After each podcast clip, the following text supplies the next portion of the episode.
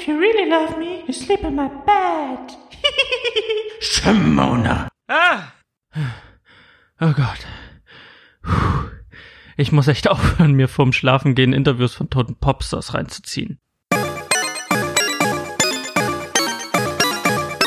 Shawarma und Hallo und herzlich willkommen zur 24. Folge von Shawarma und Spiele. Heute soll es um Hereditary gehen. Ich hatte unfassbare Probleme, diesen Namen auszusprechen oder hab's immer noch. Ich will halt über diesen Film reden und dachte mir, okay, bevor du in den Podcast gehst, wirst du dir erstmal beibringen, diesen Namen auszusprechen, damit du dich nicht blamierst. Ich hab das nicht hinbekommen. Ich habe mich angehört, als würde ich einen Schlaganfall kriegen. Ich habe dann auf so einer Seite geguckt und habe mir dann immer vorspielen lassen. Hereditary. Hereditary. Hereditary.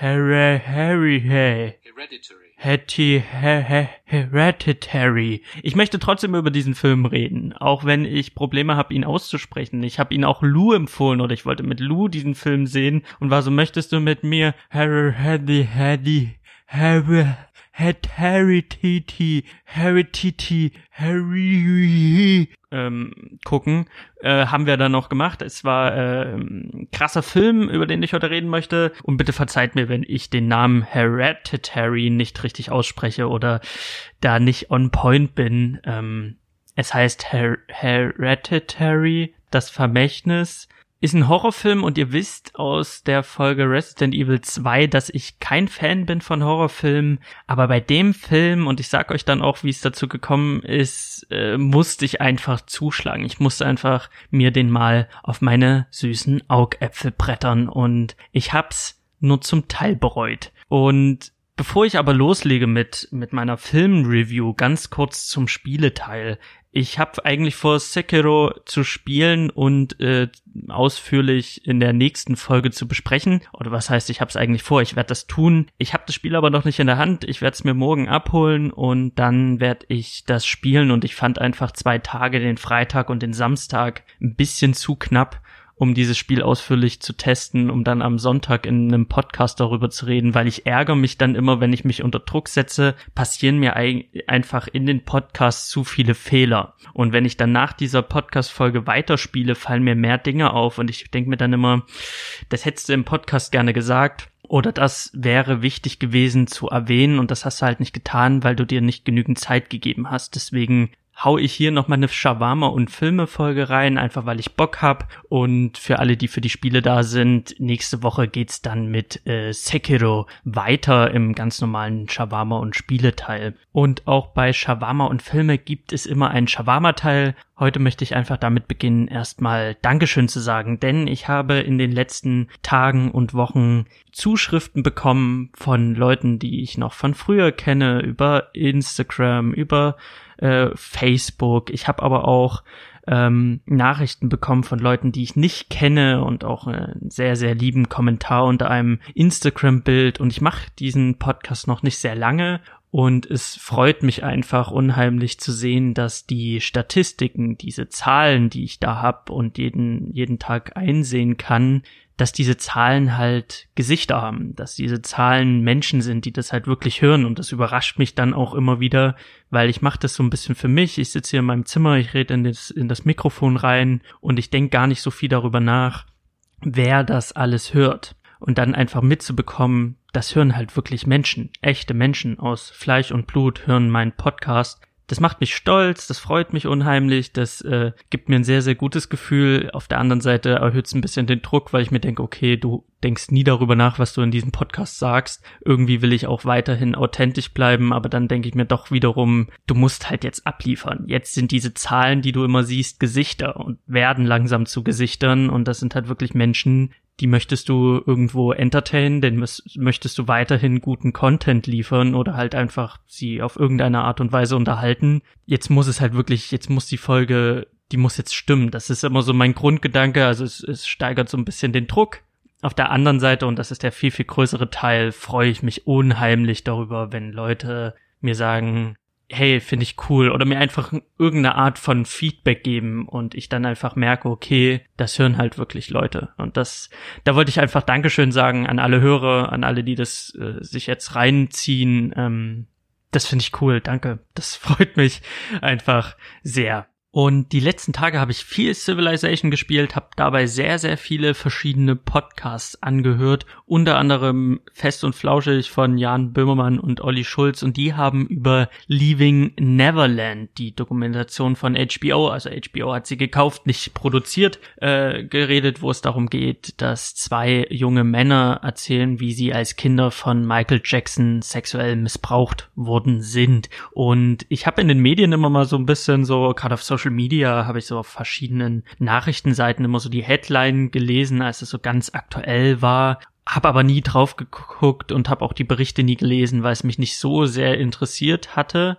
Und dann habe ich das in dem Podcast gehört und habe dann auch äh, so ein bisschen mitbekommen, worum geht es in der Dokumentation, was wird in der Dokumentation gesagt. Das fand ich sehr, sehr krass. Und ich wollte dann die Dokumentation sehen, wusste aber nicht so richtig wo. Jetzt wird sie auf Pro 7 bald laufen. Die geht vier Stunden. Also ich habe sie selber noch nicht gesehen. Aber der Podcast hat mich so ein bisschen dazu geführt, mich mit der Thematik auseinanderzusetzen. Mit der ganzen Geschichte Michael Jackson, weil es war nicht der einzige Podcast, der darüber geredet hat. Es war einiges los im Internet. Es gab ganz viele Leute, die gesagt haben, es ist nicht von der Hand zu weisen, dass dieser Mann schuldig ist. Es waren aber auch ganz viele Die Hard Fans, die gesagt haben, die Dokumentation lügt. Der Mann hat nie nie irgendetwas irgendwelchen Kindern angetan, er ist komplett unschuldig und ich fand das so krass, weil mein Stand der Dinge ist, dass der Mann nie verurteilt worden ist. Wir wissen nicht, gerade wir hier in Deutschland oder ich hier in Köln speziell, ich habe doch gar keine Ahnung, was in Amerika auf irgendeiner Ranch stattgefunden hat oder nicht stattgefunden hat. Ähm, er ist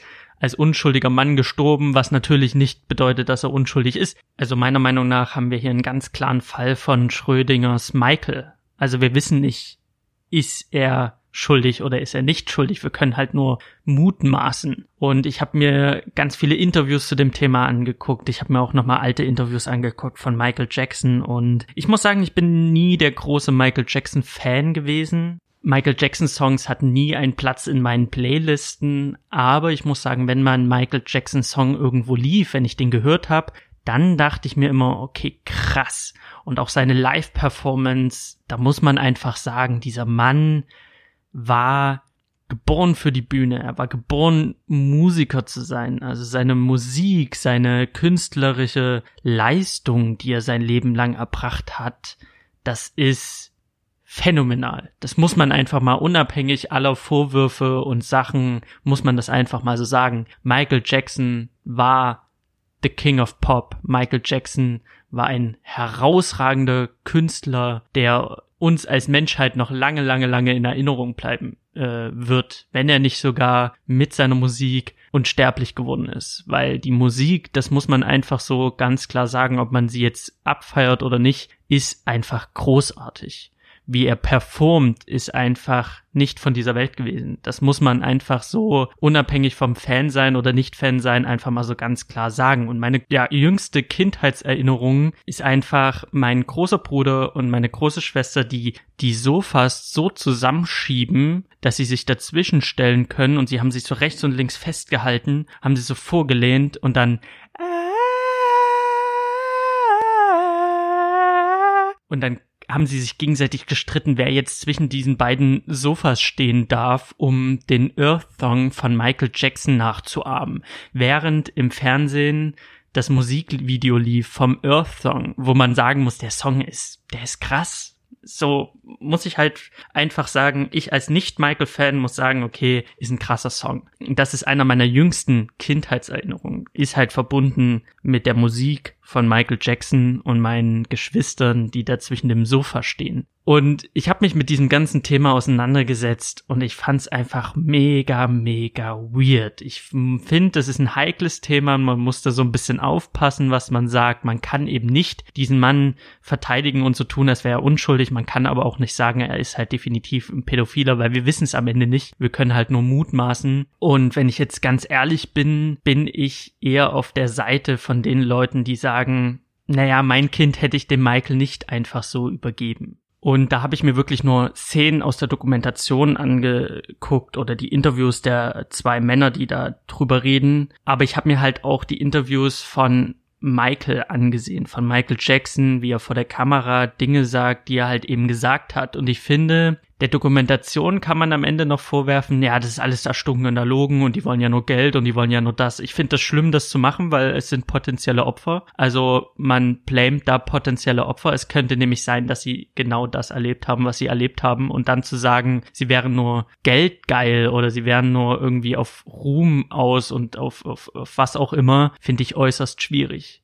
Weil genauso wie man sagt, äh, im Zweifel für den Angeklagten, muss man in der Stelle sagen, im Zweifel muss man diesen Opfern erstmal Glauben schenken, erstmal das so hinnehmen, was sie sagen und kann sie halt nicht als Lügner hinstellen. Weil im, im Zweifelsfall, im schlimmsten Fall machst du, greifst du hier Opfer an, die ja, wie soll man es anders sagen, die in, mit acht Jahren einfach Michael Jacksons Penis im Mund hatten. So, das finde ich geht nicht klar. Und es ist ein sehr, sehr schwieriges Thema und es spaltet so ein bisschen die Geister, aber ich finde, das, was der Mann in Interviews sagt, ist schon sehr, sehr grenzwertig, meiner Meinung nach. Und da möchte ich ja an dieser Stelle nochmal mit aller, aller Deutlichkeit sagen, wir wissen es nicht. Wir wissen es nicht, was passiert ist. Wir wissen nicht, was stimmt und was nicht stimmt. Man kann nur mutmaßen. Das heißt, alles, was ich sage, auch wenn ich vielleicht jetzt nicht äh, penibel darauf achte, es auch so zu formulieren, es ist halt ein, wenn es so gewesen wäre, wenn es denn so ist, es ist halt wirklich nicht belegt. Deswegen alles mit Vorsicht zu genießen. Ich rede hier wirklich von meiner eigenen Meinung, die ich aber auch nur von Köln ausgebildet habe. Ich kenne Michael Jackson nicht persönlich oder kannte ihn nicht persönlich. Ich weiß nur das, was ich aus der Dokumentation weiß, das, was ich,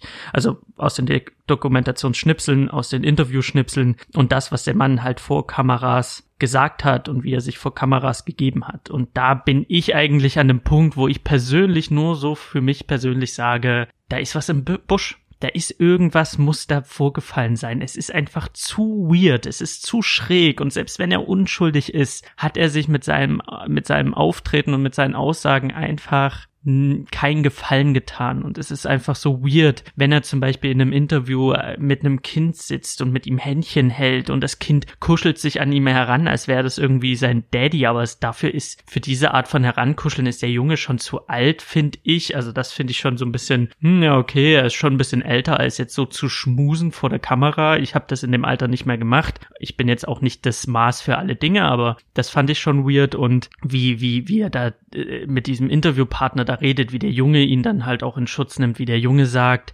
ähm, oder erzählt, ja, er hat, Michael hat gesagt, wenn du mich wirklich liebst, dann schläfst du in meinem Bett. Und Michael fügt noch so kichernd hinzu, ja, und ich habe auf dem Flur gelegen und geschlafen. Ich denke so, was? Also die, die, die, die Kinder haben in seinem Bett gelegen und er lag neben dem Bett auf dem Boden. Das ist schräg. Er sagt zwar, er hat seinen Gästen immer nur das Beste gegeben, und er wollte immer, dass seine Gäste am besten versorgt sind. Das kann ich alles verstehen. Wenn ich Gäste habe in meiner WG, dann gebe ich denen auch mein Bett. Also ich lasse meine Gäste nicht auf dem Boden schlafen. Ich suche mir dann irgendwo anders in Köln Schlafplatz, irgendwie bei einer Freundin, oder ich ähm, schlafe irgendwie bei meinem bei meinem Mitbewohner, wenn er nicht da ist, oder irgendwie so. Also man findet dann eine Lösung. Aber ich würde halt auch mein Bett immer meinen Gästen geben. Also so weit, so nicht ungewöhnlich, aber dass er halt in dem Zimmer bleibt. Und der Interviewpartner fragt ihn auch, na, hast du keine Gästezimmer? Natürlich hat er Gästezimmer. Es ist Michael Jackson, der hat nicht nur ein Bett oder zwei, drei Betten, er hat so viele Betten, aber er bleibt halt trotzdem in dem Schlafzimmer mit diesen Kindern als über 40-jähriger Mann. Und es sind fremde Kinder. Das einzig richtige Verhalten in dieser Situation wäre zu sagen, hey Kids, ihr könnt in meinem Bett pennen, das ist kein Problem. Ich schlafe im Gästezimmer oder ich schlafe in dem und dem Zimmer. Wenn irgendwas sein sollte, sagt Bescheid. Ansonsten sehen wir uns morgen früh und dann können wir gemeinsam frühstücken, bla bla bla. Und dann moonwalke ich aus dem Zimmer als erwachsener Mann. Aber nicht, ich bleib in dem Zimmer mit diesen fremden Kindern und die Kinder müssen einfach nur ihre Eltern fragen, ob das klar geht. Die Eltern sagen ja und dann schlafen alle in einem Raum in einem riesigen, in einer riesigen Villa oder in einem riesigen Bereich, wo es auch Gästezimmer gibt, das ist einfach schräg. Und er sagt auch noch was in dem Interview, was mir dann noch so ein bisschen mehr das Gefühl gibt, dass da irgendwas gewesen sein muss, ist dieser Moment in dem Interview, wo er, ohne dass der Interviewpartner ihn irgendwie unter Druck setzt oder ihm da irgendwie was sagt, sondern er lässt ihn halt einfach reden, sagt Michael so, ja, die Kinder, die haben im Bett geschlafen. Ich hab auf dem Boden geschlafen. Aber selbst wenn ich im Bett geschlafen hätte, das wäre ja nicht so schlimm gewesen. Oder es ist ja nicht so schlimm, mit den Kindern in einem Bett zu schlafen. Und das fand ich dann so. Okay, er versucht uns gerade hier vor laufender Kamera etwas sehr, sehr Schräges, etwas, was von uns als Gesellschaft nicht akzeptiert wird, als völlig normal zu verkaufen. Und das finde ich sehr, sehr suspicious. Das finde ich sehr, sehr fragwürdig, weil das wirkt so ein bisschen, jeder kennt so Menschen in seinem Umfeld, die etwas tun, was falsch ist und die versuchen einem das dann irgendwie hintenrum als völlig normal zu verkaufen. Also äh, kurzes Beispiel, ich habe in meinem ganzen Leben noch nicht geklaut. Ich habe in meinem Leben noch nie beim Mediamarkt oder Saturn irgendwas mitgehen lassen. Aber selbst wenn ich's hätte, wär's denn dann so schlimm? Ich meine, das schadet denen doch nicht wirklich. Und die planen ja den Diebstahl am Ende des Monats in ihren Berechnungen mit ein. Und die sind ja auch gegen größere Diebstähle versichert. Also ist es denn wirklich so schlimm? wenn ich es getan hätte. Ich denke ja wohl nicht. Oder ich bin noch nie besoffen Auto gefahren. Aber wenn, dann ich trinke sowieso erst nach 22 Uhr und dann ist sowieso niemand mehr auf der Straße und ich bin so ein guter Fahrer. Selbst wenn ich es getan hätte, wäre es ja nicht so schlimm gewesen. Also es gibt ja so Leute, die einem immer sagen so, nee, hab ich niemals, aber wenn ich es getan hätte, dann wäre es doch auch okay. Man denkt sich so, nein, wäre es nicht. Und das macht Michael Jackson in dem Interview und das finde ich so fucking weird, wie er die Hand hält von dem Kind, wie er mit diesem Kind vor der Kamera kuschelt, wie er dem Kind irgendwie äh, da die Hand hält und dann erzählt er, dass es völlig normal wäre, als Erwachsener mit Kindern in einem Bett zu schlafen, Kinder, die er nicht kennt, die Kinder wirken, die, der, der Junge verteidigt ihn, dann wird noch in dem Interview, das ist älter, das hat mit der Dokumentation nichts zu tun, äh, erzählt er noch, ja, Michael Jackson, wie spät er immer angerufen hat. Also er hat ja regelmäßig äh, mit, mit den Kindern auch nachts telefoniert, zu später Stunde und stundenlang telefoniert und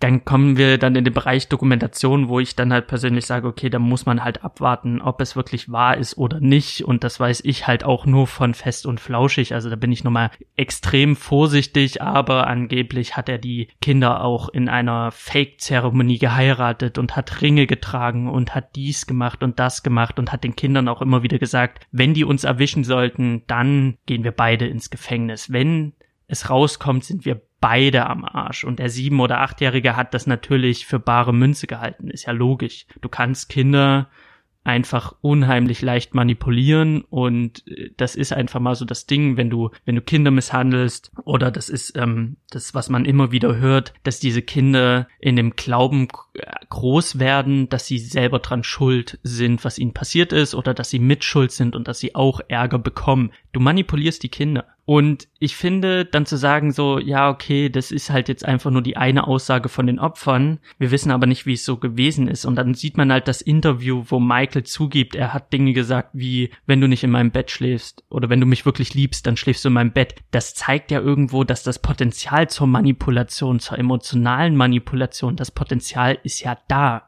Also das sind so kleine Puzzleteile, die man zusammensetzt und es wird immer, immer schwieriger zu glauben, dass er unschuldig ist. Ob wir das jetzt nun wissen oder nicht. Und das ist meine persönliche Meinung. Ich habe einfach nicht so wirklich das Gefühl, umso mehr ich mich mit dem Thema auseinandersetze, dass dieser Mann unschuldig ist. Und man liest ganz viel von so Die Hard-Fans, die sagen, ja, zehn Jahre lang hat das FBI gesucht und sie haben keine Beweise gefunden. Ja, das sagt aber mir noch nicht viel. Was haben die erwartet? Dass sie, dass sie einen PC finden mit einem Haufen Kinderpornos? Dass sie irgendwie auf die Neverland Ranch äh, gehen und dort sehen die irgendwie Kinder in Latexanzügen mit roten Bällen im Mund, die sich irgendwie mit Wasserspritzpistolen über die Ranch jagen. Was haben die erwartet, was sie finden? Also ich finde es gar nicht so ungewöhnlich, dass das FBI zehn Jahre lang nichts gefunden hat. Oder zu sagen, ja, die Typen aus der Dokumentation, die haben ja ihn in 2005 in dem großen Gericht äh, Urteil, da haben sie ihn, haben sie ihn verteidigt. Finde ich nicht so ungewöhnlich. Die jungen Männer hatten vielleicht einfach Scham, die hatten einfach vielleicht damit zu kämpfen, sich einzugestehen, okay, dieser Mann hat mich missbraucht. Vielleicht hatten sie auch einfach keine, hatten sie einfach Angst vor der ganzen Welt und die ganze Welt hat damals, selbst ich als Kind habe 2015 mitbekommen, was da abgeht. Die ganze Welt hat auf diesen Gerichtssaal geguckt und vielleicht wollten die einfach nicht vor der ganzen Welt zugeben, dass Michael Jackson sie sexuell missbraucht hat, weil ich finde, da geht ganz viel Scham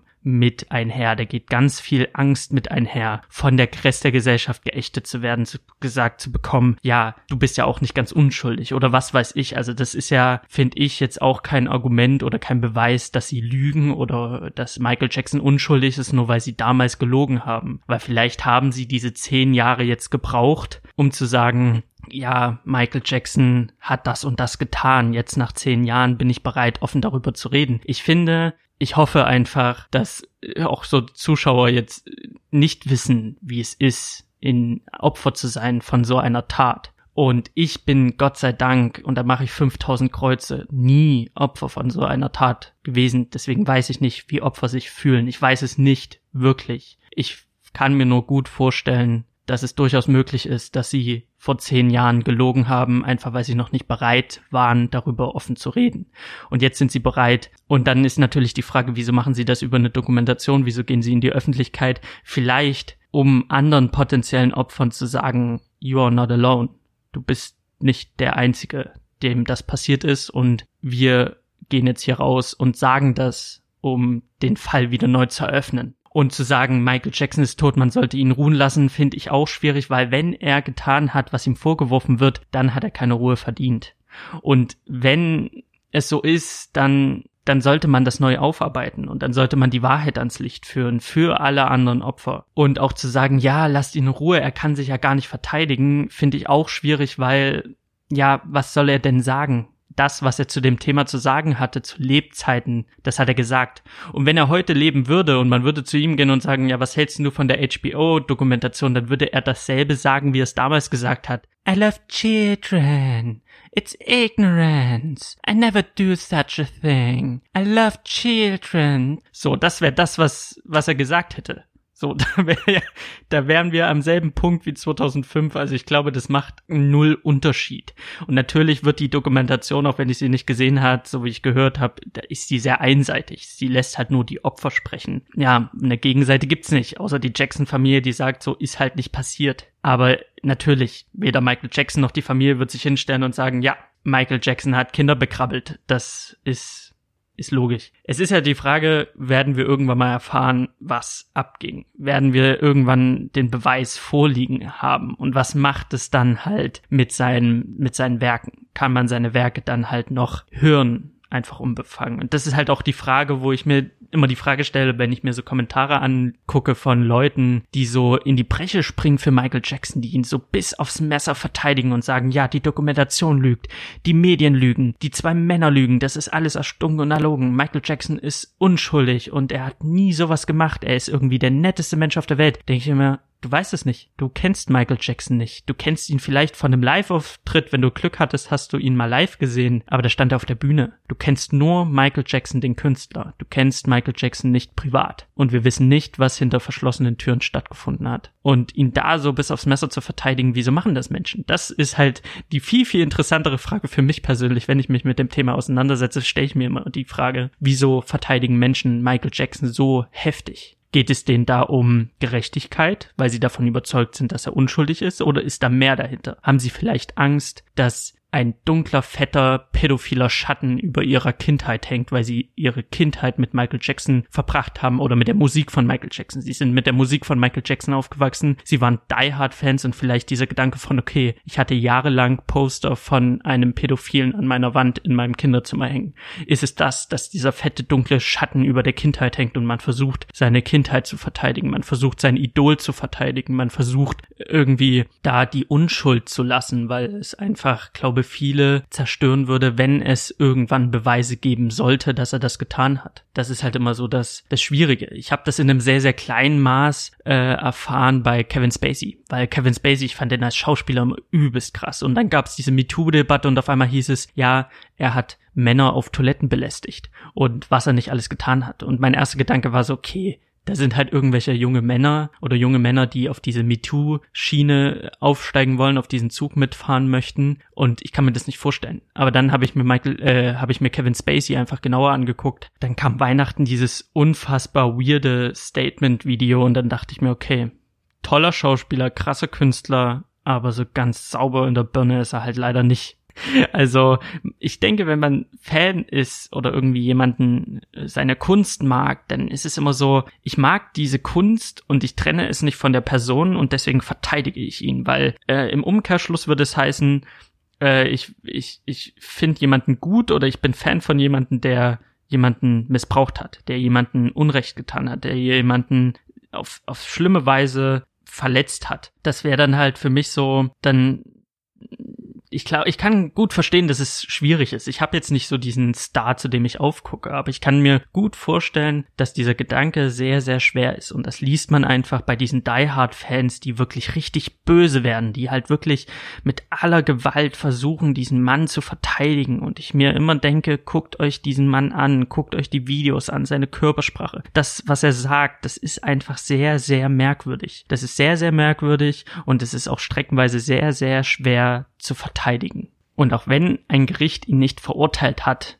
sagt das erstmal in Amerika oder anderswo erstmal nicht so viel. Sie hatten einfach nicht ausreichend Beweise, um ihn zu verurteilen. Aber an mehr sagt es halt nicht. Es besteht immer noch die Möglichkeit, dass Michael Jackson einfach ein smooth Criminal ist. Und deswegen wäre ich sehr, sehr vorsichtig bei diesem Thema, wie ich mich positioniere und was ich sage, ob das jetzt um die Verteidigung oder um die Anschuldigung geht. Ich habe jetzt einfach meine persönliche Meinung dazu gesagt. Ich finde es einfach mega schräg. Es würde mich nicht überraschen, wenn am Ende Beweise vorliegen, die sagen, er hat's getan, weil ich einfach ich finde, da gibt's so viele Sachen, die darauf hinweisen. Es ist manchmal so offensichtlich, dass da irgendwas gewesen sein muss, dass ich für mich persönlich glaube, glaube, dass er schuldig ist, aber wissen tun wir es alle nicht. Ich habe aber auch in Podcasts diese Woche von einem Horrorfilm gehört, von Hereditary, Hereditary und den fand ich krass. Ich habe Civilization 6 gespielt. Ich habe währenddessen im Autokino gehört von Max Nikolas Nachtsheim und Chris Nanu. Und Chris Nanu war nicht mit dabei, sondern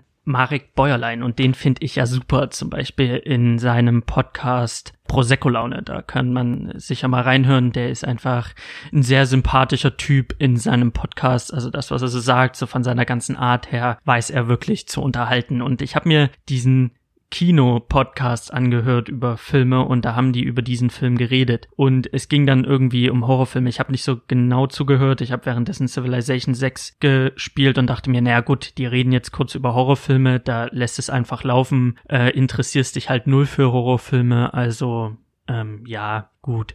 Und die haben dann so angefangen darüber zu reden. Ich habe so mit einem halben Ohr zugehört und sie kam dann in den Spoilerbereich und ich dachte mir, ich gucke sowieso keine Horrorfilme, also ist es auch in Ordnung, wenn die mich spoilern. Und dann haben die im Spoilerbereich über verschiedene Dinge geredet, die in dem Film vorkamen und ich habe das Spiel gespielt, Civilization. Es ist ja ein sehr ähm, buntes Spiel, ein sehr fröhliches Spiel. Und trotzdem lief mir ein kalter Schauer über den Rücken. Vielleicht auch wegen der Art und Weise, wie Marek Bäuerlein die Geschichte erzählt. Und während mir dieser kalte Schauer über den Rücken lief, wurde es dann auch langsam dunkel draußen und ich saß dann im Dunkeln hab Sif gespielt und den Podcast gehört und hab mir ein bisschen eingeschissen, weil ich ein kleiner Schisser bin und dachte mir, Mann, diesen Film musst du sehen. Wenn allein das Reden darüber, diese Spoilerrede, dir schon so einen kalten Schau über den Rücken äh, fließen lässt, dann jetzt jetzt ist dein Interesse geweckt. Jetzt musst du einfach mal gucken, wie dieser Film ist. Und weil ich halt so ein Schisser bin und ich diese Spoiler-Geschichte schon gehört habe, dachte ich mir, okay, du hast dir jetzt ausgemalt, was passiert. Jetzt musst du gucken, wie die das gemacht haben. Und ich habe mir so ein paar YouTube-Videos angeguckt und war so, Alter, wieso Salim? Wieso guckst du dir sowas an? Im Dunkeln kurz vorm Schlafen gehen, bist du bescheuert. Dann muss ich mir noch ein Making-of von Hereditary, Hereditary, Hereditary angucken, um so ein bisschen klar zu kommen. Weil mir hilft das dann immer so Making-of zu gucken, um einfach ganz klar zu machen, okay, es ist nur ein Film, das sind nur Schauspieler, ist alles cool, Salim, du kannst jetzt in Frieden einschlafen. Aber es hat mich nicht wirklich losgelassen, der Film. Und deswegen habe ich mich mit Lou getroffen und habe gesagt, es ist helligster Tag, lass uns Hereditary gucken. Und sie war so, okay, lass uns Hereditary gucken. Und dann haben wir uns diesen Film reingeballert und auch beim helligsten Tag war er sehr, sehr verstörend. Und ich fange jetzt hier mit einer rein äh, spoilerfreien Geschichte an, um euch so die Möglichkeit zu geben, vielleicht den Film nochmal zu sehen, auch wenn ich sagen muss, für mich hat er auch noch funktioniert, nachdem gespoilert worden ist, aber zum spoilerfreien Teil. Es geht um eine Familie, bestehend aus einer Mutter, die ist Künstlerin, die baut so Miniaturpuppen oder Miniaturgebilde, also sie bastelt da die ganze Zeit an irgendwelchen ja, Puppenhäusern und äh, irgendwelchen Szenarien, die halt immer wieder Bezug nehmen auf die Realität. Dann gibt es einen Vater, das ist so der ruhigere Part. Äh, ich bilde mir ein, dass er irgendein Psychologe ist oder so. Also er ist so ein bisschen der Ruhepol in der Familie. Dann gibt es noch einen Teenager-Jungen, der die ganze Zeit am Kiffen ist, der Peter und äh, irgendwie seinen Mitschülerin auf dem Hintern starrt, also so schwerst pubertär. Und es gibt die 14-jährige Charlie. Die Familie Graham bestehend aus diesen vier Leuten, die ähm, beerdigen am Anfang des Films ihre Oma und ähm, erzählen so ein bisschen, ja, die Oma, die war ein bisschen geheimniskrämerig und es wird dann auch schnell klar, dass die Mutter der Familie mit ihrer Mutter, also der Oma, nicht so gut zurechtkam. Da gab es viele Dinge, die waren eigenartig, viele Dinge, die so ein bisschen merkwürdig waren an der Oma. Der Zuschauer wird da so ein bisschen in die Richtung geführt, okay, die Oma hat ein Geheimnis so Classic Horror, es muss natürlich die creepy Oma sein. Und zusätzlich gibt es dann noch die Charlie, die ist halt 14, die jüngste aus der Familie, die auch so ein bisschen äh, komisch war. Die hatte das beste Verhältnis zur Oma und die Charlie ist ein weirdes Kind. Also das ist so ein Kind, mit der geht man am besten mal zum Arzt. Also die ist so sehr verstört, guckt immer ein bisschen neben der Spur ist sie die ganze Zeit und sie hat auch so einen Tick, dass sie immer so klackt, so und das ist alles weird. Auch die Beerdigung ist schräg. Da ist da irgend so ein Mann, der grinst halt die ganze Zeit die Charlie an. Es ist so ein bisschen äh, weird einfach. Und dann geht es aber zurück in, ins Haus der Familie und man stellt ganz schnell fest, es ist nicht nur ein Horrorfilm. Also man fängt diesen Film an und man stellt fest, die erste Hälfte dieser zwei Stunden ist ein Familiendrama. Es wird beschrieben, wie diese Familie jeder für sich mit dem Verlust der Oma äh, versucht klarzukommen. Es gibt diesen Peter, der halt äh, in der Pubertät steckt. Es gibt die Mutter, die sich so sehr in ihre Arbeit flüchtet. Und es gibt den Vater, der versucht immer wieder ein bisschen Ruhe reinzubringen in diese kaputte und zerrüttete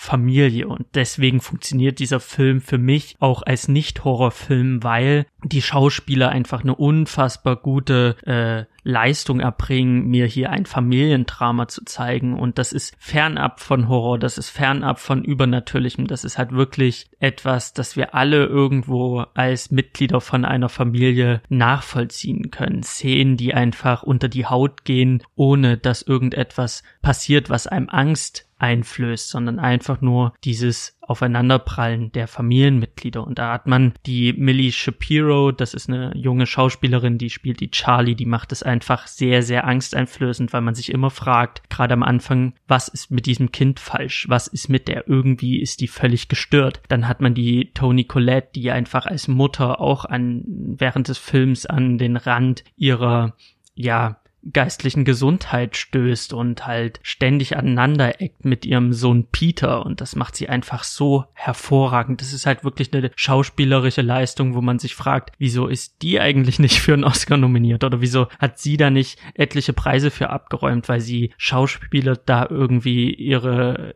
ihre Seele aus dem Leib. Es ist einfach unfassbar gut, was die da abliefert und auch der Alex Wolf, der den Peter spielt, den Teenager, der macht das einfach sehr sehr gut gut. Gerade gegen Ende des Films hat er Szenen zu bewältigen. Da ziehe ich meinen Hut vor seiner schauspielerischen Leistung. Also der Film funktioniert für mich auch ohne Horror was ich halt wirklich sehr, sehr krass finde. Denn ich habe in meinem Resident Evil 2 Podcast, habe ich ja erzählt, das Problem bei mir bei Horror ist, dass wenn der Horror wegfällt, wenn die Angst wegfällt, dann bleibt meist nichts, nicht viel mehr übrig von dem Film. Also dann ist meistens eine dumme Story, dumme Charaktere, dumme Schauspielerei. Das Einzige, was diesen Film am Leben hält, ist halt Horror. Also so empfinde ich das bei den meisten Horrorfilmen, die ich bisher gesehen habe. Das ist aber bei diesem Film nicht der Fall. Bei diesem Film kannst du den Horror komplett streichen und hast einen, ein Familiendrama, das genauso unter die Haut geht, das mit schauspielerischer Leistung brilliert und auch so funktioniert. Und das finde ich überragend, denn das ist etwas, was meiner Meinung nach Horrorfilme nicht schaffen oder meistens nicht schaffen, mir das beides zu liefern. Und jetzt bewege ich mich langsam in einen Spoilerbereich. Also ich klare Empfehlung für auch Nicht-Horror-Fans. Guckt ihn euch an. Wenn ihr Schisser seid, so wie ich, dann guckt ihn euch bei Tag an. Aber guckt ihn euch an, einfach um zu sehen, wie diese schauspielerische Leistung einfach diesen Film auch irgendwo trägt, wie, wie dieses Familiendrama einfach in der ersten Hälfte, wie gut das alles geschrieben ist, die Kameraeinstellungen, die Musik, das ist halt einfach alles on point. Die Kamera, wenn sie da ist, dann trägt sie so viel Geschichte auch im Hintergrund mit. Die Kamera ist einfach so präzise und es gibt so viele krasse Einstellungen und das, was ich auch besonders gut fand an diesem Film ist, dass er keine Jumpscares hat. Er braucht keine Jumpscares, damit ich mir in die Hose scheiße, weil die Kamerafahrt, die Kameraeinstellungen, die sorgen dafür. Der Horror findet ganz oft im Hintergrund statt und das macht es so viel schlimmer als ein einfacher Jumpscare. Denn ein Jumpscare, das Monster im Schrank, was rausgesprungen kommt, das ist ein kurzer Moment, der mir Angst äh, einbringt. Aber der Horror, der in diesem Film stattfindet, der brennt sich einfach so in, den, in, in das Hirn rein, dass wenn man nachts im Bett liegt und die Augen schließt, hat man halt einfach diese Bilder im Kopf. Und das ist einfach eine herausragende Leistung von dem Regisseur. Das war jetzt sein erstes Film, sein erster Film, es war sein Filmdebüt und es ist eine herausragende Leistung vom Kameramann und vom ganzen Team, was sie da visuell geleistet haben, was sie da gezeigt haben, hat mich einfach auf vielen Ebenen begeistert. Und auch die Musik, die Soundkulisse, die ist einfach immer on point.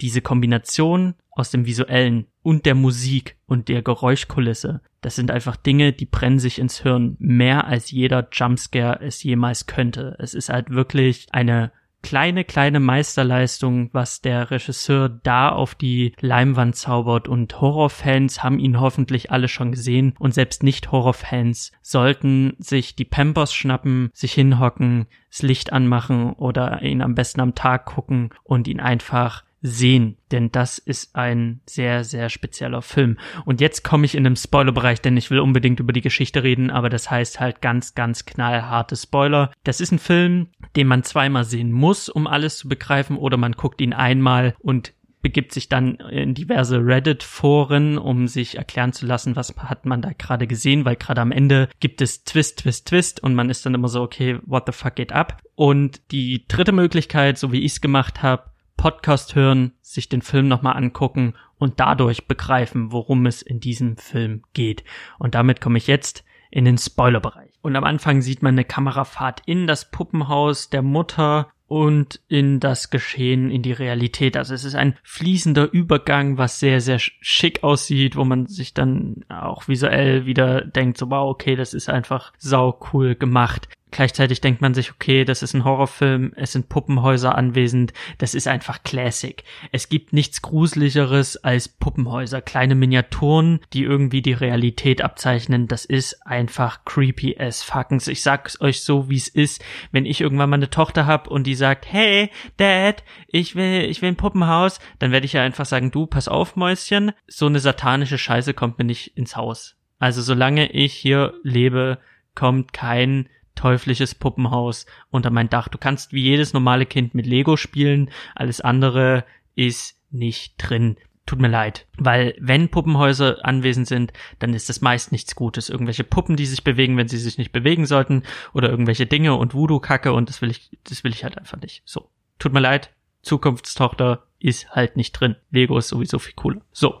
Und und der Vater sammelt dann die Familie ein, um dann zu der Beerdigung zu fahren und er sammelt seine Tochter im Baumhaus im Garten ein, denn die Tochter hat die ganze Nacht im Baumhaus im Garten geschlafen ohne alles. Also sie hatte keinen keinen äh, Schlafsack mit dabei oder keine Decke, sie lag da einfach und er ist auch so, es ist eiskalt, so was machst du hier im Baumhaus? Du sollst nicht im Baumhaus schlafen und das ist der erste Hint, den man natürlich beim ersten Mal gucken nicht begreift. Man nimmt es halt einfach so mit, aber das ist so der erste Hinweis. Und sie fahren zu dieser Beerdigung und es ist einfach weird. Da sind Leute auf der Beerdigung, die hat die Familie noch nie gesehen, aber die wollen sich halt von der Oma verabschieden. Die Oma liegt da ganz friedlich im Grab oder in ihrem, in ihrer Kiste und wird dann runtergelassen und sie hat so einen Halsanhänger, so einen goldenen Anhänger. Die Kamera fährt da kurz drüber und da sieht man dieses Symbol. Das ist ein Symbol, das hat ein bisschen was Orientalisches, so ein bisschen Mystisches und dieses Symbol, diese Halskette trägt auch die Mutter und das ist der nächste Hit.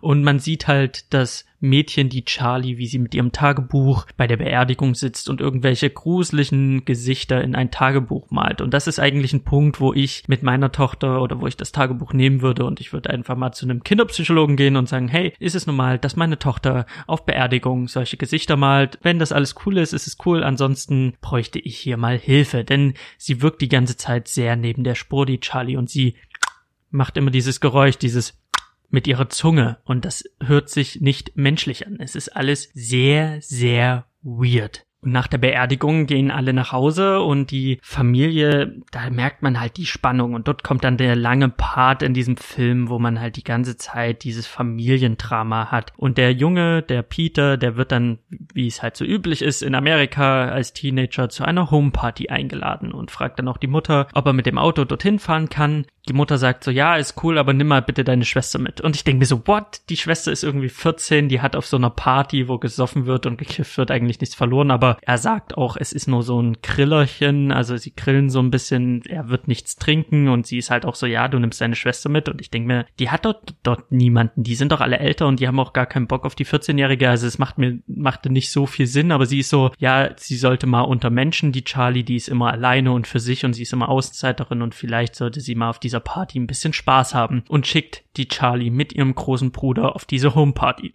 Und auf dieser Homeparty denkt sich Peter so, ja, what the fuck, ich kiff halt jetzt einfach, ich rauche jetzt hier eine Bong mit meinen Leuten und die Charlie, die kann ja irgendwie, ja, da auch rumchillen. Und er kifft und während er kifft, steht halt Charlie auf dieser Party, komplett verlassen, natürlich sind alle älter, niemand interessiert sich für sie. Und es gibt halt Schokokuchen, Schokokuchen mit Walnüssen und Charlie hat eine Nussallergie und Charlie mampft so richtig schön den Nusskuchen.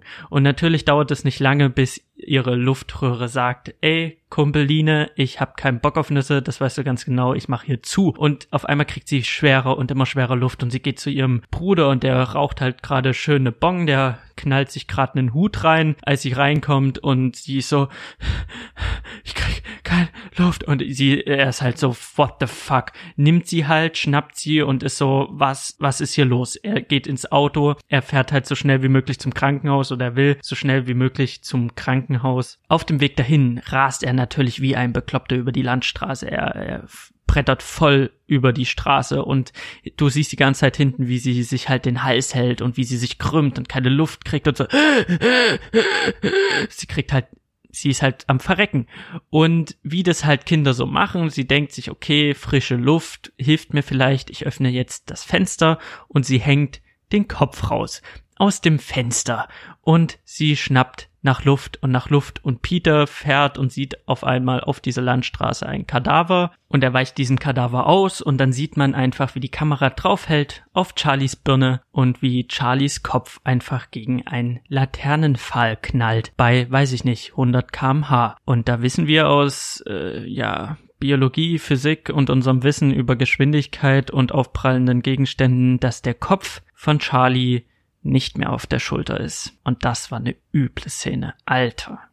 Das war so heftig. Man sieht einfach, wie dieser Kopf gegen die Laterne knallt und man hört dieses Klong und mit diesem Klong ist der Kopf halt auch schon abgerissen. Und er drückt halt direkt auf die Bremse, er macht halt eine total Vollbremsung und das Auto steht halt auf dieser dunklen verlassenen Landstraße und man sieht halt sein Gesicht. Und er weiß ganz genau, was gerade passiert ist. Er hat das Geräusch gehört, er wusste, dass Charlie ihren Kopf aus dem Fenster hängt und er weiß, dass gerade der Kopf von seiner 14-jährigen Schwester abgerissen wurde von einem Laternenfall. Und das Gruseligste ist, ich habe davon gelesen, dass das Leuten schon passiert ist. Erwachsenen Menschen, die irgendwie von einer Party kamen und da hat irgendjemand rumgealbert, hat einen Kopf rausgehangen und dann war der Kopf ab.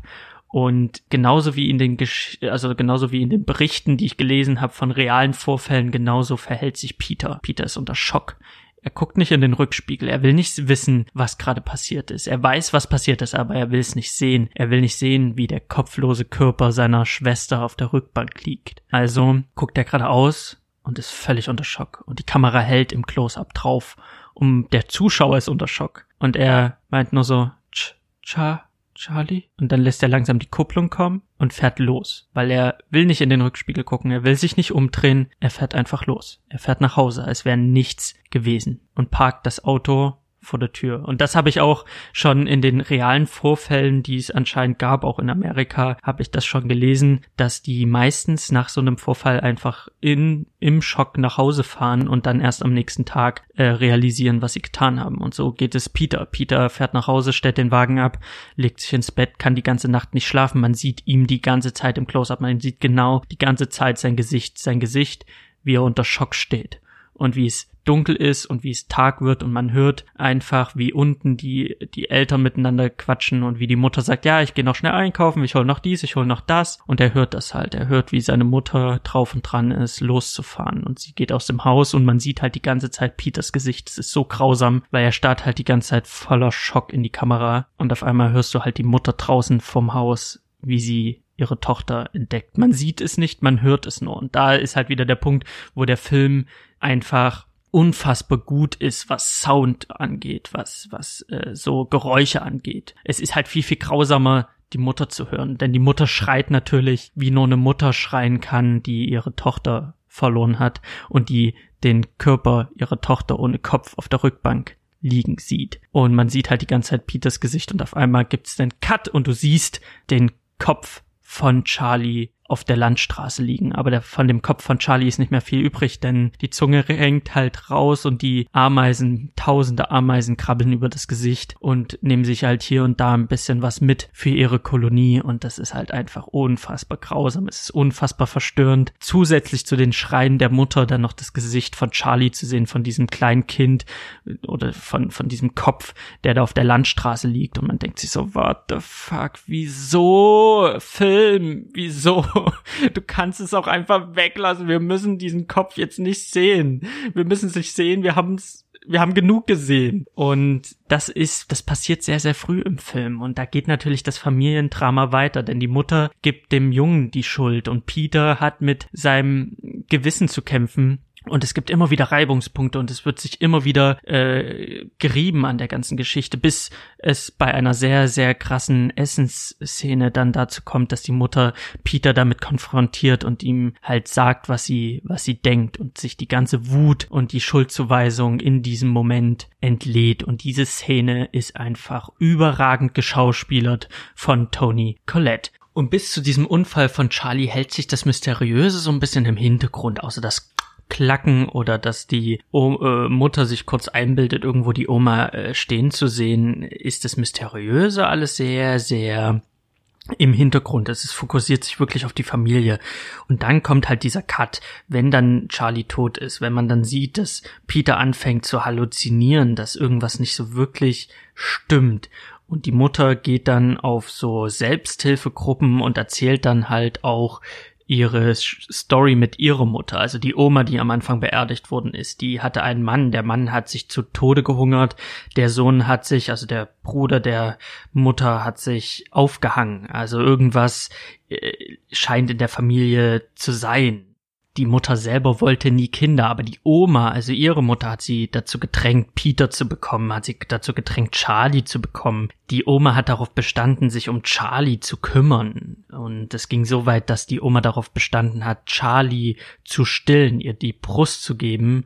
Und äh, Charlie hat, ähm, hat sich auch von der Oma immer als äh, Jungen behandelt gefühlt. Also die Oma hat ihn dann auch Charles genannt und das ist alles sehr, sehr merkwürdig, was da kommt. Und man sieht einfach, dass der Film hier und da immer wieder Hints packt. Also der ist wirklich von der ersten Sekunde bis zum Ende ist, gibt's immer wieder Hinweise, so auch in diesem Dialog. Und in dieser Selbsthilfegruppe lernt sie dann halt eine andere Frau kennen, die auch einen Verlust erlebt hat. Jedenfalls sagt sie das.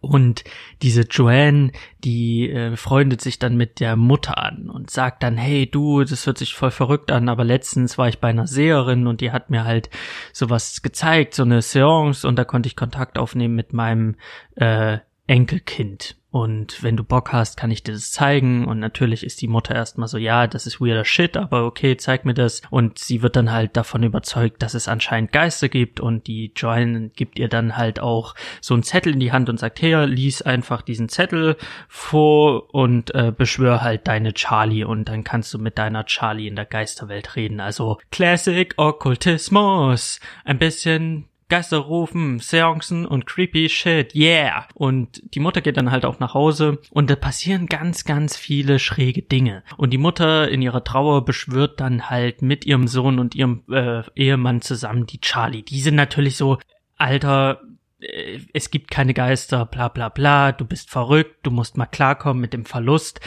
und sie ist so, nee, passt mal auf, wir beschwören jetzt die Charlie. Ich weiß, dass das funktionieren wird. Sie beschwören die Charlie und Charlie ist natürlich dann halt voll im Rage-Modus und zerstört das Glas und das kennt man so ein bisschen aus Poltergeist und jedem anderen Ich beschwöre einen Geist äh, Film. Und die Mutter redet dann auch mit einer Kinderstimme und ist so von Charlie so kurz besessen und der Junge, der Peter, ist natürlich völlig verstört von der ganzen Geschichte und ist so, what the fuck? Ich will damit nichts zu tun haben. Und ähm, die Mutter nutzt das Tagebuch von Charlie als ähm, Verbindung in die Geisterwelt. Es wird halt von der Joanne gesagt, du brauchst halt einen Gegenstand von deiner Tochter, der für dich in die, die, der verbindet dich damit. Also musst du das Tagebuch wählen, um sie zu beschwören. Und das Tagebuch ist die Verbindung zu Charlie in der Geisterwelt. Und ähm, dann passieren halt ganz weirde Dinge. Von diesem Punkt an passieren so Dinge wie zum Beispiel, dass das Tagebuch sich von selber füllt. Also es kommen neue Zeichnungen von Peter hinzu, die irgendwie ausgekratzte Augen haben, was die Mutter natürlich äh, sehr schwer entsetzt, weil sie weiß, der Geist von Charlie schreibt in das Tagebuch. Es passieren ganz, ganz schwierige Dinge, wie zum Beispiel geht die Mutter auf den Dachboden und da sind ganz viele Fliegen und es stinkt fürchterlich und sie guckt in die Ecke und da liegt halt einfach eine kopflose Leiche mit dem äh, ja, mit dem Beerdigungsfimmel, äh, den die Oma anhatte. Also man sieht halt als Zuschauer sofort, okay, das ist die Oma ohne Kopf und sie liegt auf dem Dachboden und an der Decke ist halt mit Blut das Zeichen gemalt, was die als Halskette auch getragen hat bei der Beerdigung. Und die Mutter ist natürlich so, what the fuck, da liegt meine Mutter ohne Kopf, was geht hier ab? Sie rennt runter. Am Ende kommt der Ehemann nach Hause und sie ist so, Alter, da ist eine Leiche auf dem Dachboden. Ich bin mir nicht sicher, aber höchstwahrscheinlich ist es meine Mutter. Es ist die Oma, die wir am Anfang des Films beerdigt haben. Würdest du mal bitte nachgucken gehen? Der Ehemann ist so alter, wirklich jetzt? Ist es dein scheiß Ernst? Ich glaub dir kein Wort, aber ich gehe trotzdem gucken. Er geht auf den Dachboden. Natürlich liegt dort die Oma ohne Kopf. Er kommt runter und er sagt, sag mal, bist du denn völlig gestört? Weil er bekommt am Anfang des Films, kriegt er einen Anruf von dem Beerdigungsheini, von dem Bestattungsinstitut und die sagen so, ja, äh, sie haben ja letzte Woche ihre Oma beerdigt, die ist nicht mehr da. Wir wissen nicht wieso, aber die, jemand hat die ausgebuddelt. Und er denkt natürlich, die, seine Ehefrau hat die eigene Mutter ausgebuddelt, geköpft und auf den, aufs Dachboden gelegt. Und sie, er ist so, Alter, du warst die ganzen Nächte, bist du, hast dich immer weggeschlichen und ich dachte, du brauchst einfach Zeit für dich, aber dabei hast du deine Oma, also deine, deine Mutter ausgebuddelt und sie so, nee, ich war das nicht. Fuck, so, ich glaube, hier passiert ganz viel kranker Scheiß und es hat mit diesem Tagebuch zu tun von Charlie.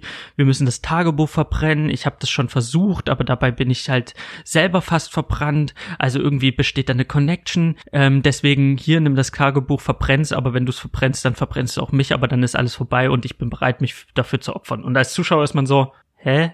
Und der Vater ist so, weißt du was, ich werde das Tagebuch nicht verbrennen mit dir. Also so eine kranke Scheiße mache ich nicht mehr mit. Und die Mutter ist so, weißt was, wenn du das Tagebuch nicht verbrennst, dann verbrenne ich's. Und sie reißt ihm das Tagebuch aus der Hand von der Charlie und wirft es ins Feuer und geht davon aus, wenn sie das ins Feuer wirft, dass sie verbrennt. Und sie dreht sich um und da steht halt der Vater in Flammen. Und sie hat ihren Ehemann dadurch in Flammen gesetzt, dass sie das Tagebuch von Charlie ins, äh, in den Kamin geworfen hat. Und er brennt halt und sie fängt an zu schreien und in dem Moment, wo sie schreit, hört sie auch abrupt auf und guckt, starrt halt ins Leere, als wäre sie halt irgendwie besessen. Und dann gibt's einen Cut und dann sind halt ganz viele Dinge, die dann halt äh, passieren in den letzten 15 Minuten des Films.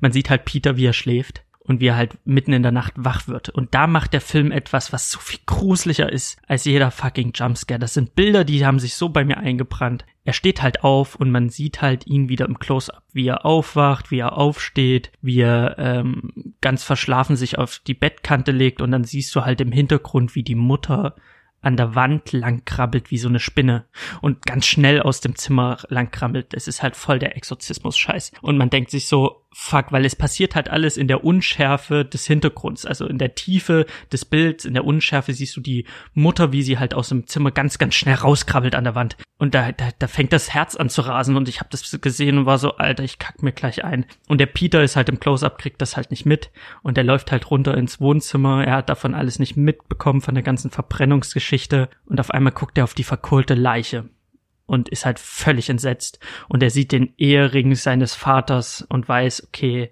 diese verkohlte Leiche dort vom Kamin, das ist mein Vater.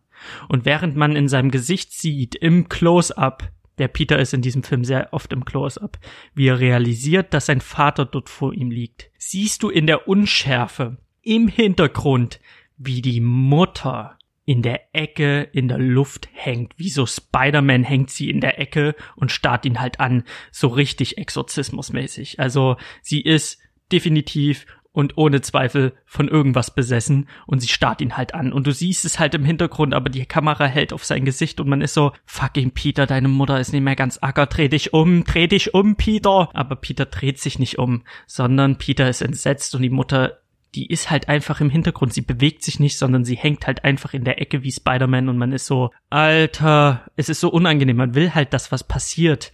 Aber es passiert nichts. Man sieht es einfach nur und das ist der, das ist der wahre Horror. Das verstört einen auf so vielen Ebenen. Man ist so, könnte jetzt bitte dieser Spannungsbogen endlich zum Ende kommen, könnte der Knoten endlich platzen, aber der Knoten platzt lange Zeit nicht und dann dreht Peter sich um von der Leiche von seinem Vater und man denkt, okay, jetzt sieht er die Mutter in der Ecke hängen, aber er tut es nicht. Er dreht sich um und da steht ein splitterfasernackter Mann in einem dunklen Türrahmen und grinst ihn an, als wäre er irgendwie der süßeste Boy auf dieser Welt. und das war so, Alter, das war so, was? Was? Und er, er schreit natürlich und rennt weg. Und wenn er sich umdreht und wegrennt, springt die Mutter natürlich aus dem Schatten und rennt ihm hinterher. Und er rennt halt zum Dachboden rauf, so Classic Horrorfilm, er rennt halt nicht aus dem Haus raus, sondern er rennt halt auf den Dachboden und macht halt die Dachbodentür zu. Und die Mutter springt halt äh, wie Spider-Schwein an die Decke. Und dann siehst du die Mutter einfach, wie sie an dem, an der Luke zum, zum Dachboden hängt. Wie, ja, wie das Spiderschwein halt wirklich kopfüber und sie wirklich unmenschlich in dem Affenzahn ihr, ihren Kopf gegen die Tür hämmert, so. Und man ist so, Alter, wieso? Weil das, das sieht so unmenschlich aus. Das ist einfach so grotesk alles. Und Peter ist natürlich so, Mom, please stop, Mom. Und sie so, du, du, du, du, du, du, du. Und dann ist so, Alter, Alter, Alter, was geht denn, was geht denn, was geht denn? Und er geht halt von der Tür weg, die er verrammelt hat, dreht sich um und dort, wo die Oma-Leiche liegt, liegt halt keine Oma-Leiche mehr, sondern da sind so Kerzen aufgebahrt und da liegt sein Bild. Peter, ein Foto von ihm, wie seine Augen ausgekratzt sind. Und er starrt halt auf das Bild und ist, er ist völlig entsetzt von allem. Er hat so mega Schiss. Und auf einmal hörst du so ein Geräusch. Du siehst halt wieder Peter im Close-up. Du siehst, wie völlig entsetzt er ist und wie er sich selbst ins Gesicht schlägt und so, wach auf, wach auf, wach auf. Und dann ist er so völlig entsetzt. Und auf einmal hörst du so ein Rtsch, Rtsch, Rtsch, Rtsch, Rtsch. Und du hörst dieses Geräusch und du siehst aber nur Peters Gesicht und man ist so, dreh dich einfach nicht um. Geh einfach geh einfach irgendwo hin oder, oder spring aus dem Fenster, aber guck nicht hin. Oder Kamera zeigt mir nicht, was das Geräusch verursacht. Ich will's eigentlich nicht wissen. Und er dreht sich um und die Kamera fährt halt rum. Und dann sieht man, was das Geräusch verursacht. Und das hat sich, dieses Bild hat sich so in mein Hirn gefräst. Ich habe drei Tage später, nachdem ich den Film gesehen habe, habe ich immer, wenn ich die Augen zugemacht habe, dieses Bild gehabt. Da ist die Mutter irgendwie in den, in den Dachbodenraum gekommen und sie schwebt in der Luft. Sie schwebt in der Luft und hat halt ihre Beine so ganz steif ausgestreckt, wie als würde sie halt ähm, sich anspannen, wie als hätte sie eine Art Krampfanfall in der Luft. Sie ist halt völlig unter Spannung, das sieht sehr grotesk aus und sie hat in ihrer Hand hat sie eine Klavierseite oder irgendeinen Draht hat sie in der Hand und hält das so wie so eine Doppelgriffsäge, die man benutzt, um äh, hin und her zu sägen, um irgendwas zu zersägen, hat sie dieses diesen Draht in der Hand und sie hält diesen Draht an ihren Hals und ritscht, ratscht mit ihrem Draht an ihrem Hals lang. Und sie macht diese, diese Bewegung mit ihren, mit ihren Fäusten, wo sie den Draht hält. Sie macht diese Hin- und Herbewegung. Sie macht das so asynchron. Sie macht das so arrhythmisch. Und diese Arrhythmik macht es so grotesk, macht es so unmenschlich, macht es so unfassbar verstörend. Und die Kamera hält drauf, wie sie so ritsch, ritsch, ritsch, ratsch dort ihren Hals absäbelt und du siehst halt eine Blutfontäne kommt aus ihrem Hals und sie starrt halt einfach nur geradeaus, während sie in der Luft steht. Und sie macht halt ritsch, ratsch, ritsch und irgendwann wird sie halt schneller und schneller und ist so ritsch, ratsch, ritsch, ratsch, ritsch, ratsch, ratsch, ratsch, ratsch und der, der, die, die, die Soundkulisse, dieser Soundteppich hebt sich halt an, die Spannung steigt ins Unermessliche und der Knoten platzt, indem sich Peter von seiner Mutter abwendet. Und auf einmal sieht er drei nackte alte Menschen im Schatten stehen, alte Omas und ein Opa und die grinsen ihn an, als wäre er irgendwie der süßeste Enkel, den sie jemals gesehen haben. So richtig leidenschaftlich süß. Ach, was für ein Knuddel, grinsen sie ihn an. Und man ist so, Alter, Alter, wieso? Wieso? Film, wieso?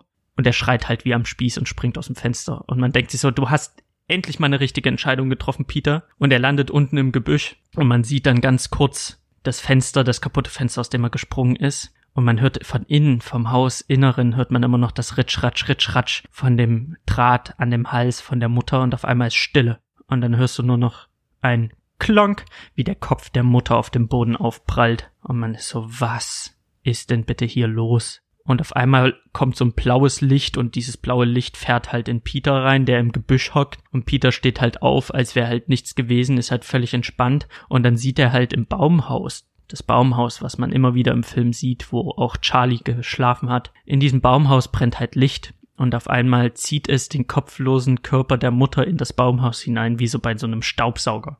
Und Peter ist halt so chillig, da gehe ich jetzt hin. Und läuft dahin, als wäre halt alles cool, alles easy. Er ist anscheinend auch jetzt besessen. Und auf dem Weg dorthin sieht man halt, wie im Gebüsch ganz viele nackte Menschen stehen, die ihn halt angrinsen. Und er läuft dann halt in das Baumhaus und in dem Baumhaus liegen ganz viele nackte Menschen und beten. Und sie beten zu einem Altar und an diesem Altar sind halt ganz vorne zwei kopflose Körper. Einmal die Oma kopflos beten zum Altar und einmal die Mutter kopflos beten zum Altar. Und sie beten einen Altar an, bestehend aus einer Holzfigur, lebensgroßen Holzfigur. Und anstatt einen Kopf aus Holz ist da der verweste Kopf von Charlie. Und dieser verweste Kopf von Charlie trägt eine Krone. So, ein, so eine Heiligenscheinkrone. Und sie beten halt diese Holzkopf, diese Holzpuppe mit diesem Kopf, mit dem verwesten Kopf. Und dann kommt halt Joanne, die Tussi, die halt die dieses Okkulte erst in die Familie reingebracht hat. Und sie krönt dann den Peter und sagt so, hey, Charlie, it's okay. It's okay. You are Charlie, you are Payman, one of the eight kings of hell. Und man ist so, was? Es gibt acht Könige der Hölle? Das ist das eine Verwirrende. Und wieso ist Peter jetzt einer der acht Könige der Hölle? Und wieso nennt sie ihn Charlie? What the fuck ist bitte jetzt los? Und dann ist der Film zu Ende. Und man ist so, was? Hab ich hier gerade gesehen. Man ist völlig verstört. Ich hatte den Vorteil, ich habe halt den Podcast vorher gehört. Ich konnte dann der Lou erzählen, was abgeht. Denn das, was abgeht, ist eigentlich recht simpel. Und das ist eigentlich Horror in seiner klassischen Form. Das ist nichts Besonderes, auch wenn der Film von seiner Machart sehr besonders ist. Die Grundprämisse ist halt Classic, okkulter Scheiß. Das ist die Oma. Die Oma war in einer Sekte. Und die Oma war eine Sekte, die dem Payman, einen dieser acht Könige der Hölle, huldigt. Denn Payman verspricht, der, der ihm huldigt, der wird belohnt mit Wissenschaft, mit Wissen, mit, mit Geld, mit Reichtümern, so das übliche, ähm, betet mich an und ich beschenke euch. Und sie wollten halt diesen Payman die ganze Zeit auf die Erde bringen. Und die Oma hat das halt versucht und die Oma hat entschieden, dass sie das halt, deswegen erzählt die Mutter auch bei der Versammlung, dass die Oma immer versucht hat, in ihren Bruder irgendwie Dinge reinzustecken. Sie hat halt, die Oma hat ständig versucht, ihren Mann damit reinzubringen, also den Payment irgendwie in ihren Mann zu stopfen. Der hat sich halt zu Tode gehungert und ist gestorben. Der Sohn war halt völlig verstört, hat sich aufgehangen und die Oma hat ständig versucht, ihre Familie äh, dazu zu bringen, halt diesen Payment in sich aufzunehmen. Irgendwie so habe ich das verstanden. Und das Zeichen, was sie halt um den Hals trägt, dieses Symbol, das ist halt das Zeichen, das Symbol von Payman. Und es geht halt die ganze Zeit in diesem Film um Payman. Und am Ende stellt sich halt mehr oder weniger heraus, dass die Oma die Mutter darüber, dazu überredet hat, Kinder zu gebären, weil sie immer versucht hat, Payman zu beschwören in die Kinder hinein. Und bei Charlie hat's halt geschafft. Äh, hat's halt geklappt. Also Charlie ist nie Charlie gewesen. Charlie ist schon als Payman geboren. Deswegen hat sie halt diese Geräusche gemacht, weil das war halt ihre, ihr dämonisches, ja, Zeichen. Damit hat sie halt gezeigt, so, okay, ich bin halt ein Dämon, ich gehöre hier nicht her. Sie war halt eine Außenseiterin, weil sie mit den Menschen nicht klarkam. Und sie war halt weird. Und sie hat halt das Baumhaus zu ihrer, zu ihrem Tempel, zu ihrer Gebetsstätte gemacht und deswegen hat sie auch am Anfang, hat Charlie in diesem Baumhaus gepennt, weil ähm, das halt ihr Zuhause war, ihre Gebetsstätte. Sie hat das so da, als das gemacht. Charlie war, sie wusste aber nie krass, dass sie Payman ist. Sie ist halt als Payman geboren und Payman hat über die Jahre vergessen, dass er Payman ist und war dann halt 14 Jahre lang in dem Körper von Charlie. Und Charlie hat dementsprechend nie gelebt. Deswegen hat Charlie auch zur Geburt nie geheult und nie geweint. Das erzählt auch die Mutter, weil Charlie immer ein Dämon war. Und die Oma hat sich um Charlie kümmern wollen, weil sie wusste, das ist Payman und sie war halt ganz geil darauf, diesem Dämon auch die Brust zu geben und sie hat ihn Charles genannt, weil sie wusste, Payman ist ja eigentlich ein Mann und auch wenn er jetzt gerade in dem Körper von einem Mädchen steckt, werde ich ihn als Mann bezeichnen, also als Charles. Und so lief es dann. Die Mutter, also die Oma, die ist dann auch ähm, irgendwie ähm, hat die Demenz bekommen und ist dann halt auch an einem natürlichen Tod gestorben. Aber Charlie war ja noch da oder Payman, wenn man so will. Und man sieht auch auf dem Weg zur Party fährt Peter an diesem Pfahl vorbei, an diesem Mast, wo sich später Charlie den Kopf aufschlägt. Und auf diesem Mast ist auch das Symbol von Payman, was natürlich zeigt, dass der Unfall war nie ein Unfall. Und Charlie hat sich ganz bewusst mit dem Kopf gegen die Laterne manövriert im, bei dieser Autofahrt, um sich zu köpfen. Denn Payman kann den Körper nur verlassen, wenn der Kopf ab ist. Und das finde ich halt an dem, wenn man das alles weiß, dann sind halt viele Ungereimtheiten auch in den Filmen. Das muss ich halt leider kritisieren. Der Unfall wirkt halt zu sehr nach Unfall, um ihn inszeniert zu machen. Da machen viele Dinge meiner Meinung nach keinen Sinn dann ist dieser Geist frei, muss aber neu beschworen werden. Also der Dämon Payman muss neu beschworen werden. Da kommt Joanne ins Spiel, die dann halt der Mutter als Anhängerin von dem Kult sagt, hey, du willst Charlie, dein, deine Tochter wieder, dann musst du diese Beschwörung lesen. Diese Beschwörung ist aber keine Geisterbeschwörung, sondern die Payman-Beschwörung. Sie beschwört Payman anstatt Charlie. Und Payman kommt und ergreift Besitz von der Mutter. Und die Mutter kämpft dann halt oder hat dann halt Payman in sich. Sie versucht dann Payman loszuwerden und dabei verbrennt der Vater. Der Vater verbrennt, weil er nicht dieselbe Blutlinie hat wie die Oma und die Mutter und Peter und Charlie. Also das finde ich dann auch so ein bisschen schräg alles. Das ist dann halt immer so ein bisschen, hm, irgendwie sind da Ungereimtheiten. Okay, ich verstehe, Payman kann nur aus dem Körper raus, wenn er geköpft wird. Aber wieso köpft man dann die Oma? Wenn der Payman die ganze Zeit in der Charlie drinne ist, dann muss man doch die Oma nicht ausbuddeln und die, die Oma köpfen. Das macht ja dann keinen Sinn. Das habe ich noch nicht so ganz verstanden. Und auf jeden Fall ist dann Payman aus Charlie raus, dann ist es in der Mutter drinne, aber Charlie oder Payman braucht einen männlichen Wirt. Er braucht einen Mann, von dem er Besitz ergreifen kann. Und da kommt Peter ins Spiel. Charlie war der falsche Körper, weil Mädchen. Die Mutter ist ein fa falscher Körper, weil Frau. Er muss halt in den männlichen wird, in Peter. Und deswegen arrangiert der Kult alles so drumrum, dass es dann dazu führt, dass der Geist in Peter einschlägt. Und deswegen sind diese ganzen nackten Menschen in dem Haus, weil diese nackten Menschen sind alles Kultisten. Und als die Mutter sich auf dem Dachboden selber köpft mit dem Draht, ist es in Wahrheit Payman, der seinen Wirt loswerden möchte. Er muss aus der Mutter raus, also muss er die Mutter köpfen, also köpft sie sich selber und dann kommt Payman in Peter rein. Und dann hat er es endlich geschafft, dann ist Payman in Peter drinne. Und das ist einfach mega weird es ist cool, dass der Film einem von der ersten Sekunde, weil er halt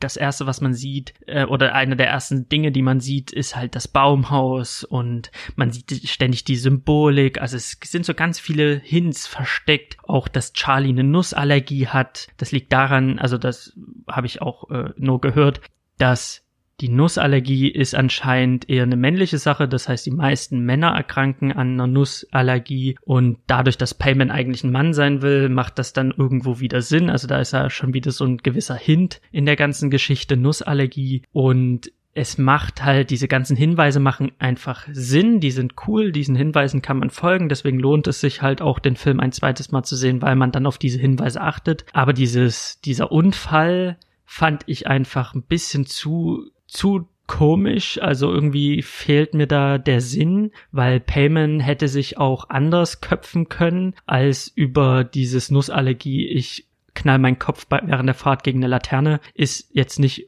die sicherste Variante, weil irgendwie macht das für mich nicht so wirklich Sinn alles miteinander. Die Sache mit der Oma und geköpft sein macht für mich auch keinen Sinn, wenn Payman die ganze Zeit in Charlie war, das habe ich schon gesagt. Irgendwie sind da so kleine Ungereimtheiten sind dann schon in dem Film, wo ich dann sage, okay, es geht zwar um Besessenheit, es geht um übernatürliche Dinge, da will ich jetzt nicht mit Logik kommen, aber ich finde es halt immer wichtig, dass eine Fantasy-Welt, dass eine, dass eine Welt, die halt mit äh, übernatürlichen ähm, arbeitet, dass sie trotzdem in sich geschlossen äh, Logik, logisch agiert. Also nur weil es irgendwie Dämonen gibt, muss nicht alles muss nicht alles irgendwie unlogisch sein und dann kann man das immer damit erklären, so ja, es gibt ja Dämonen. Finde ich immer Quatsch. Also ich finde schon, dass ein Universum sich ernst nehmen sollte und dass ein Universum halt auch darauf achten sollte, korrekt zu sein. Und das macht der Film einfach in diesen Stellen nicht. Er bleibt sich selber dadurch nicht treu, sondern ist dann mir zu sehr, wie soll ich sagen, zu sehr konstruiert. Es wirkt am Ende, wenn man den Hinweisen folgt, an manchen Stellen zu konstruiert. Das würde ich dem Film einfach ankreiden wollen. Aber ansonsten von der Kamera,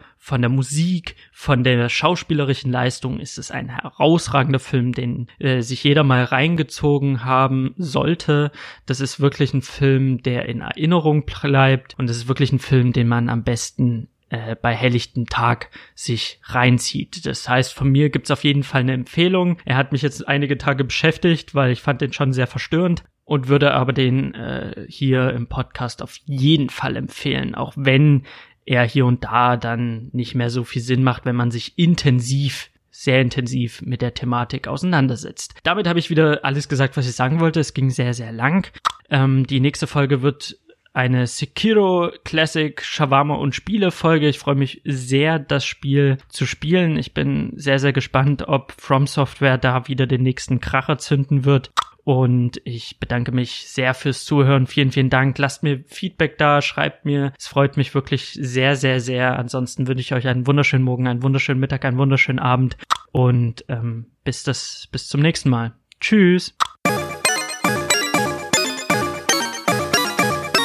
Shawarma und Spiele.